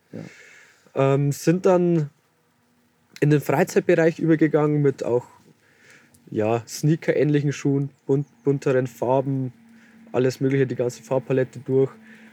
Und wir hatten schon immer so richtige Outdoor-Schuhe, also Stiefel, eher schwerere Stiefel, das aber immer so abgewandte Sachen waren vom Militär. Ja, mhm. Militär, das sind Schuhe, da muss ich lang gehen. Also haben wir dann oft einfach eine andere Farbkombination vielleicht genommen oder den Schuh leicht verändert. Und so war der für uns dann im Outdoor-Bereich angesiedelt. Das funktioniert bis zu einem gewissen Grad, ist aber natürlich nicht für diesen Markt gebaut und auch nicht zu 100% optimal abgestimmt. Also haben wir vor, ich glaube, zwei Jahren war es oder eineinhalb Jahren gesagt, okay, wir brauchen eine Schuhserie aufgebaut oder gebaut für den Außenbereich, für den Autobereich, für Wander, Wanderer, für Jäger, für Angler, einfach für Trekking und, und, und. Die ganzen Sachen, die draußen stattfinden. Für Leute, die draußen leben, genau. sozusagen. Genau. Ja, die viel Zeit in der Natur verbringen. Genau. Und da wurde dann einfach bei der Konstruktion darauf geachtet, dass die auch so gebaut und dass die zu 100% auf die Bereiche passen. Wobei das Wissen und die Erfahrung von diesen Hardcore-Einsatzgebieten damit reingeht. Ne? Habe ich ja gestern ja, ja. in der Fabrik gesehen. Ja, also zum natürlich. Beispiel die Sohlen, das ist ja fantastisch. Ihr habt in jedem Schuh eine Brandschutzsohle drin. Nee, äh, keine Brandschutzsohle, eine Brandsohle nennt man das. Eine Brandsohle. Das ist was anderes. Was ist das? Also die Brandsohle ist einfach so der, der Aufbau der Sohle. Ja. Also es, das hast du dann gestern falsch verstanden. Das ist keine Brandschutzsohle, die vor Hitze schützt, sondern es ist einfach der Aufbau, die so. Sohlenkonstruktion. Ah, okay. Ja. Also erst kommt eine weiche, was von, wir haben von oben anfangen, eine weiche Sohle, auf der man auch draufsteht. Dann kommt die härtere Brandsohle, die einfach so die Form auch vorgibt. Mhm. Ah, Und dann nochmal diese ah ja, Art Feder. okay, okay, ja. Genau. Aber ihr habt da eigene Labors, da wird alles Genau. getestet, Rutschfähigkeit. Die ähm, Dichtigkeit der Schuhe. Wie, wie fest ist die Sohle, wie fest darf sie Genau. sein, Haltbarkeit. Das sieht man dann alles in dem Video, da braucht man gar nicht so doll reingehen. Dafür haben wir Genau. extra dieses Video gemacht. Ähm, entspricht jetzt auch nicht ganz dem Format des Podcasts. Aber ihr habt dann tatsächlich dennoch die Erfahrung und die Entwicklung von, wie lange gibt es die Firma schon? Gegründet 1948, aber in diesem, großen Stil könnte man jetzt sagen, ab 91, ab, dem dann der Feuerwehrschuh konstruiert wurde, ab dem ging, ging das dann steil bergauf. Ja. Ja. Aber dennoch so 20, äh, 20 Jahre Entwicklungsarbeit stecken dann mehr oder weniger auch in diesen Outdoor. Ja, klar, ich meine, wenn man Schuhe entwickelt, dann versucht man immer, ähm, 30, 30 Jahre. 30 Jahre, genau, 30 Jahre sind es, versucht man immer das Wissen äh, zu, oder den, den, den technischen Vor und ja, wie soll ich sagen, die Technik im Schuh zu verbessern. Einfach, dass der Schuh besser und besser und besser wird. Weil ihr die Schuhe ja auch selber macht. Ja, das weil wir die ganz, selber ganz machen. wichtig dazu sagen. Also, sie werden nicht irgendwo fremd produziert und dann gelabelt, sondern, das sieht man auch in dem Video, selbst in Deutschland produziert ihr Schuhe. Made in Germany. Am Tag noch 500 Paar, bis zu 500 Paar, ja. Und habt dann auch noch ein größeres Werk in Kroatien, das aber nach den gleichen Standards aufgebaut ist. Genau, gleiche Standards und halt alles made in Europe. Also bleibt in EU auf jeden Genau, Fall. auch das Leder kommt aus Europa. Nichts äh, hier irgendwie aus, aus Afrika oder ja, Billiglohnländern, wo man dann auch die Qualität bekommt man schlichtweg gar nicht aus diesen Ländern. Deswegen äh, Made in Europe, was anderes ist da gar keine Option. Das ist so. Klar, man muss schon sagen, also in, in Deutschland ist die Produktion kleiner, das, die Hauptproduktion ist in Kroatien, aber das ist auch dem geschuldet, weil wir die Fachkräfte gar nicht kriegen. Aber macht ihr die Entwicklungsarbeit dann trotzdem weiterhin in Deutschland? Ist es so? Ja, der also- Hauptentwicklungsstandort habt ihr Genau. dafür auch die Produktion noch? Kroatien ist, ist, nur, in Produ ist nur Produktion, Ja. äh, Entwicklung, Labors, äh, Verwaltung, also der ganze Bürokomplex befindet sich alles in Mainburg in Nähe von München. Und da findest das ist auch so das, ja, das Headquarter einfach der Kopf der Firma. Ja. Da haben wir auch das große Logistikzentrum, das wir jetzt 2017 eröffnet haben. Das seht ihr aber auch alles nochmal im Oh ja, Video. in Das dem braucht Video, man ihr nicht habt's schon mal auf weiter. Instagram gezeigt, in Ja. der Story. Kam noch direkt Reaktionen. Ja. Also einer hat mir geschickt ein Bild von ihm, äh, der war in Afghanistan sehr lang, wie er da steht mit seiner Ja, ja MG. stimmt. Ja. Leck mich fett, ey. Und nur Kommentar, Heroes wear hikes. Ja. Krass. Ähm, andere haben geschrieben, beste Schuh ever, sowohl für Arbeit als auch für Freizeit, weil es gibt auch Arbeitsschuhe. Habt ihr auch. Genau, also Arbeitsschuhe auch. Das heißt, ihr seid schon bekannt. Ich muss zugeben, ich kannte Hikes, bevor wir in Kooperation gekommen sind, tatsächlich nicht. Genau, und da liegt eben das Problem. Ähm, wir haben dann diese, ja, wir nennen es Cross-Nature-Serie an Schuhen rausgebracht für diesen Outdoor-Bereich. Ähm, anfangs vor allem für den Jagdbereich. Und dann sitzen eben zwei Angler im Büro und denken sich, hey, wir haben hier doch einen Markt, in dem wir selber uns auskennen. Lass uns doch da mal was starten. Und dann, ja, das ist nicht ganz so einfach in so ein Unternehmen, das muss man auch sagen. Man muss da schon auch äh, sich ja, rechtfertigen. Man kann sich einfach Muss auf jeden Fall erklären. Ne? sinnvoll erklären, argumentieren, Ja. Gegenargumente kontern und so weiter. Aber ich meine, das hat ja alles Hand und Fuß. Wir kennen uns aus, also sind wir da ganz gut. Habe dann die Chance eben gekriegt, mich da mal zu erkundigen, auch dann eine Marktanalyse geschrieben und solche Sachen. Und dann haben wir gesagt, okay, das, das ziehen wir jetzt auf, das gehen wir jetzt an. Und ich dachte mir so, oh Gott, ich bin hier im Prinzip ein Azubi und soll jetzt das mehr oder weniger aufbauen. Das ist doch geil. Aber dann habe ich mir gedacht, erst habe ich so, ja, mein Gott, in Instagram, Facebook ist man unterwegs, man kennt die Leute, die Einfluss haben, man weiß, wer nicht, wer schon. Und dann dachte ich mir frei nach dem Motto, wir oft handeln 0 oder 100. Du gehst jetzt einfach richtig drauf und schreibst einfach mal die bekannteren, die bekanntesten, darf man so sagen, mit Stefan Seuss im Wallerbereich, die bekanntesten an Ja, und schaust, wie die reagieren und wie das dann funktioniert. E-Mail verfasst, ein Anschreiben, habe dann klar individuell, individuell, Entschuldigung, äh, die Anschreiben verfasst an, an Stefan, an Capzilla. Und da kamen einfach so positive Reaktionen von beiden Seiten, dass ich mir gedacht habe, okay, das können wir aufbauen, da können wir richtig was reißen. Dann eben auch mit äh, Stefan in im Store Hockenheim sich getroffen, gesagt, was macht man, wie macht man es, ihn ausgestattet, er soll jetzt eben die Schuhe mal testen. Euch angeschrieben, gleich auch einen Termin mit dir eben aus, ausgemacht, jetzt sitzen wir hier und jetzt läuft es so an. Und ich möchte einfach, man muss dazu sagen, wenn das Produkt nicht für den Bereich geeignet wäre, dann hätte ich es niemals angestoßen. Ich trage die Schuhe selber seit zwei Jahren beim Angeln und habe vorher auch Gummistiefel getragen. Ich habe diese, darf ich sagen, Crocs getragen und so weiter. Das Gummis, der Gummistiefel ist im Winter kalt, im Sommer heiß. Klar, er ist wasserdicht zu 100 Prozent, aber es ist einfach, es ist nicht wirklich angenehm. Im Crocs, wenn ich in der Nacht rausgehe, ich bin so oft ausgerutscht und habe böse Verletzungen zugezogen mit dem ganzen Zeug, weil er halt einfach, ja, man rutscht gerne aus, man wird nass dann in den Socken, weil er natürlich Löcher hat und und und.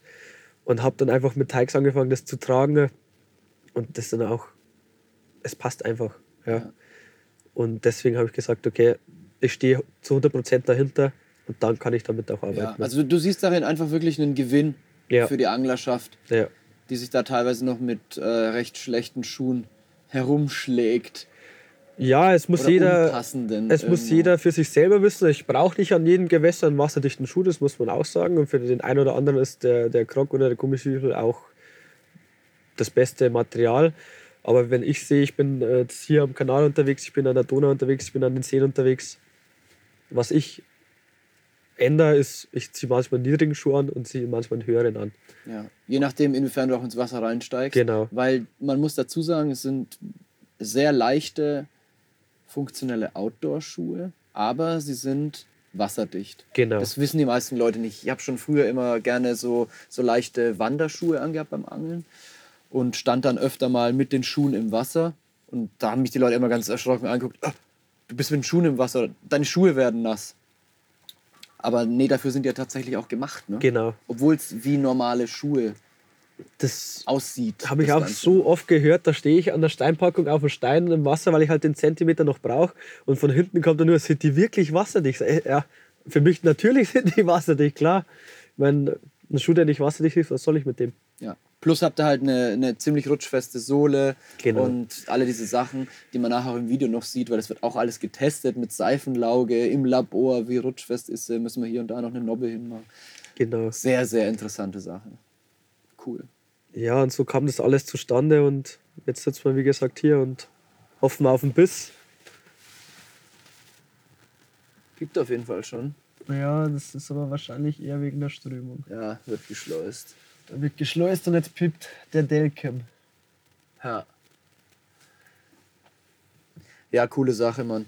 Ähm, ja, man kann sich natürlich äh, bei uns auf der Seite auch schon super informieren über das ganze Thema.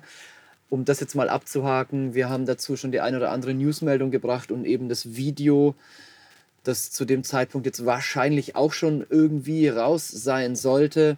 Da kann man mal reingucken und sich einen tieferen Einblick verschaffen, weil äh, ich möchte das jetzt auch nicht zu sehr breitretendes Thema. Ich denke, es ist ganz, ganz wichtig, das mal anzusprechen, weil es auch in Bezug auf deine Person und dahingehend, wie es jetzt überhaupt zu diesem Podcast kommt und wie es dazu kommt, dass wir auch wirklich mal einen Podcast machen mit jemandem, von dem man im Endeffekt noch nie vorher was gehört hat in genau, der Angelbranche. Ja. Ne? Ähm, war jetzt für mich aber auch eine sehr, sehr interessante Sache, weil du hast viel zu erzählen.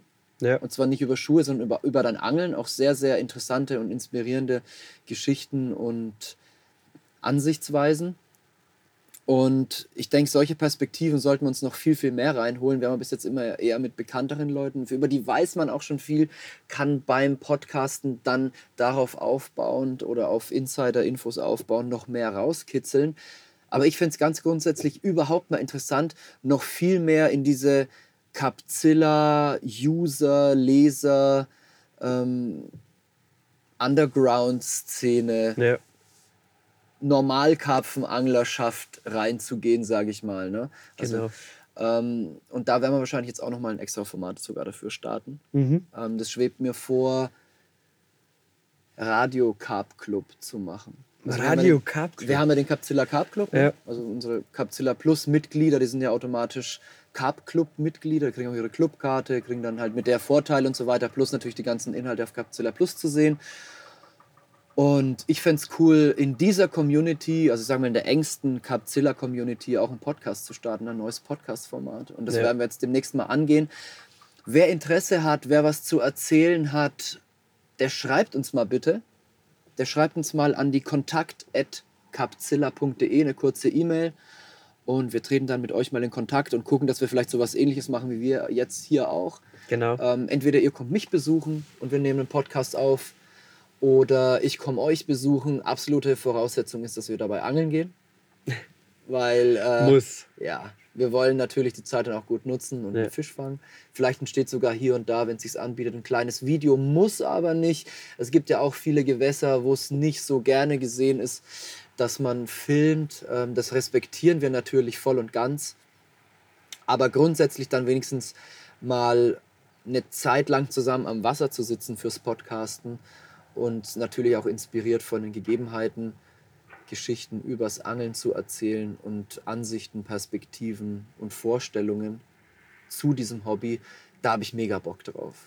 Mit Leuten da tiefer reinzugehen und sich da mal einen frischen Wind reinzuholen. Nicht nur die Bekannten nehmen, sondern Genau. auch mal ganz was anderes. Genau. Vielleicht auch ganz andere Perspektiven, wer weiß das schon. Ich denke auch. Ja. Weil guck mal, ähm, es ist ja so, dass sich viele der bekannten Angler halt auch sehr über dieses Big Fish angeln oder, oder irgendwie Fischgewichte, ohne das jetzt immer breit treten zu wollen, aber es ist so, ne? es ist ja so ein bisschen so ein Qualitätsmerkmal für viele oder eine Qualifikation, ähm, die dann jetzt mittlerweile aber auch ähm, die Biege machen und sagen, ist mir nicht mehr wichtig Ja. ich wiege gar nicht mehr. Und das ist immer so, oh, der wiegt gar nicht mehr. und bei dir war es zum Beispiel noch nie ein Thema. Ja. Finde ich mega interessant, mega spannend und super inspirierend. ja. Ganz andere Ansichten. ne? Wie findest, du, wie findest du so einen Podcast oder fändest du so einen Podcast? Ja, es ist schon so. Man muss da schon klar unterscheiden zwischen, äh, nennen wir sie jetzt Profis oder bekannte Angler, ist ja egal. Von denen weiß man halt schon wirklich viel. So, ja. Klar, man kriegt in dem Podcast wieder was Neues mit, aber man weiß schon, wer der ist und sowas. Und wenn dann da ein neuer kommt, so wie ich jetzt zum Beispiel, der erzählt vielleicht vom Goldfischangeln Ja. zum Beispiel. Aber vielleicht interessiert es die Leute. Weiß, und es ist super inspirierend, für viele Leute mega interessant. Genau, und ne? vielleicht erkennt sich der ein oder andere da wieder und, und sagt, okay, das, das war cool, vielleicht machen wir das öfter. Und Ja. Es, sind, es gibt so viele Angler, die nicht bekannt sind Ja. und die aber so krass angeln können und so viel Voll, zu erzählen haben. Ne? Volle Kanone. Und ich glaube, die sollten auch mal zu Wort Ja. kommen. Ja. Von dem her ist das ein super, eine super Gelegenheit, um denen da mal ein Sprachrohr zu geben in die Szene. Ja. Also findest du auch cool, so ein Format? Definitiv. Nice. Also, liebe Leute, zugehört. Wir starten das jetzt auf jeden Fall. Radio Carp Club wird in Kürze starten. Bitte schreibt uns an kontakt.carpzilla.de. Wir treten mit euch in Kontakt und ich komme euch dann besuchen oder ihr kommt mich besuchen und wir nehmen ein paar coole Podcasts auf. Geile Sache. Manuel, gibt es das, was du noch unbedingt loswerden willst? Weil wir sind jetzt schon auch gut über der Zeit mittlerweile, fast bei einer Stunde 20 angekommen. Ja, wir haben uns wieder verplappert. Das geht schnell beim Podcast. Was will ich noch loswerden? Ich will schon was loswerden. Ähm, ich wünsche euch einfach allen eine gute Zeit am Wasser. Schaut, dass ihr vielleicht mal abschaltet, auch mal den Fokus auf andere Sachen legt, nicht nur Gewichten. ne? Und einfach in der Natur einen Spaß habt, ne, an der Natur euch erfreuen könnt. Und dann hoffe ich, dass ich euch. Ansonsten, wenn es Fragen gibt zu den Schuhen, das vielleicht noch gesagt, äh, könnt ihr mich jederzeit äh, kontaktieren, ob Produktberatung oder sonstiges zu, den Fra äh, zu Fragen bei den Produkten, zu den Schuhen. Aber um das jetzt angeltechnisch Wie erreichen dich die abzuschließen. Leute? Erreichen über Facebook, ganz normal. Name Manuel Ostermeier, Manuel Ostermeier. genau, Meier mit. EI. EI. Und ansonsten äh, ähm, auch über, über Instagram, eben über Wassersucht. Das ist eher so mein ja, ein kleines Tagebuch. Das ist alles andere als ernst genommen, alles andere als professionell, dieses Instagram Aber mir. kann man dich da auch anschreiben? Aber man kann mich da auch anschreiben und vielleicht sieht man mal das ein oder andere Bild von dem Fisch. Wassersucht Genau, heißt du da. genau. Wow, okay. Einfach, wenn ihr da Hilfe braucht, schreibt mir da. Und wir schauen jetzt, dass wir hier im Kanal noch einen schönen Karpfen drin, oder? I hope so. Lange haben wir nicht mehr Zeit. Nee. Ähm, mich ruft auch schon wieder das Büro und der Alltag. Für mich war es ein wunderbarer Ausflug. Ich bin mal wieder überrascht. Ich bin jetzt nicht so weit gefahren, vielleicht Stunde 20 Ja, von zu Hause und ich fühle mich wie im tiefsten Bayern. es ist bergig, es ist felsig, es ist anders. Alle sprechen Borisch und zwar schon nicht zu knapp. Nicht ganz ohne. Und ähm, immer, es ist immer wieder faszinierend. Deutschland hat so viele Facetten. Ich bin so wahnsinnig gerne unterwegs. Auch ein Grund, warum ich mich darauf freue, dieses Radio Carp Club zu starten. Also egal, wo ihr her seid, ob aus dem höchsten Norden, dem tiefsten Süden oder dem breitesten Westen und Osten. Selbst aus dem tiefsten Dunkelland könnt ihr euch melden, liebe Leute. Ähm, ich habe da Bock drauf, noch ein bisschen mehr durch Deutschland zu cruisen, noch mehr zu sehen, kennenzulernen und ähm, interessante Gespräche zu führen. Ja. Ähm, insofern, liebe Leute, finden wir hier mal einen Abschluss. An der Stelle vielen lieben Dank an dich, Manuel. War ein sehr, sehr cooler Podcast, hat mir sehr viel Spaß gemacht. Ich sag danke, ja. Und es waren coole 24 Stunden, in denen ich auch ganz, ganz neue Eindrücke ja, aus so einer großen Produktion mal mitnehmen konnte, weil das ist jetzt auch nicht alltäglich für uns. Genau. Also wir sind schon öfter mal bei einem Firmenbesuch und sehen, wie ein Boilie hergestellt wird. Das ist was, was wir natürlich auch schon kennen. Oder auch mal ein Lager von einer großen Angelfirma. Aber dann in der Dimension nochmal in sowas einzutauchen und dann auch mit Produktion. Ich habe es gestern schon gesagt, ich kam mir so ein bisschen vor wie bei Galileo. ja, genau. Mittendrin, als wäre ich Ja. so ein Galileo-Reporter Ja, weil es halt wirklich auch mal durch so eine Schuhproduktion ging.